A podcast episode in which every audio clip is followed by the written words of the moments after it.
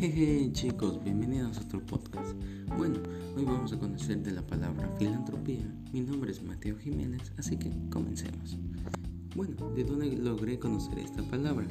Y le doy gracias al mundo del freestyle o batallas de rap, mediante que un rapero tenía que estructurar una rima con esta palabra. No lo consiguió y lamentablemente perdió la batalla. Y a mí me entró la curiosidad de saber qué es esta palabra y consultando poco a poco es un sentimiento de empatía que hace que los individuos ayuden a otras personas de forma desinteresada. Es como amor incondicional, es decir, sin intereses, sin fines de lucro y sin requerir nada a cambio hacia el ser humano.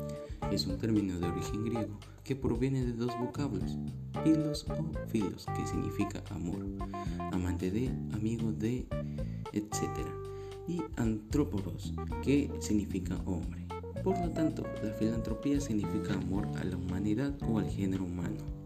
La filantropía es la actitud de ayudar al prójimo, dar caridad, ya sea a través de donaciones o donativos, como ropa, comida y dinero, etc., para solucionar los problemas de las personas.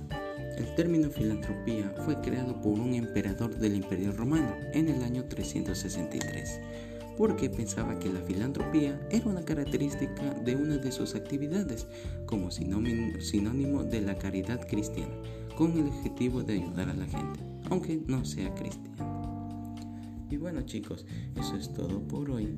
Nos vemos en otro podcast. Hasta luego.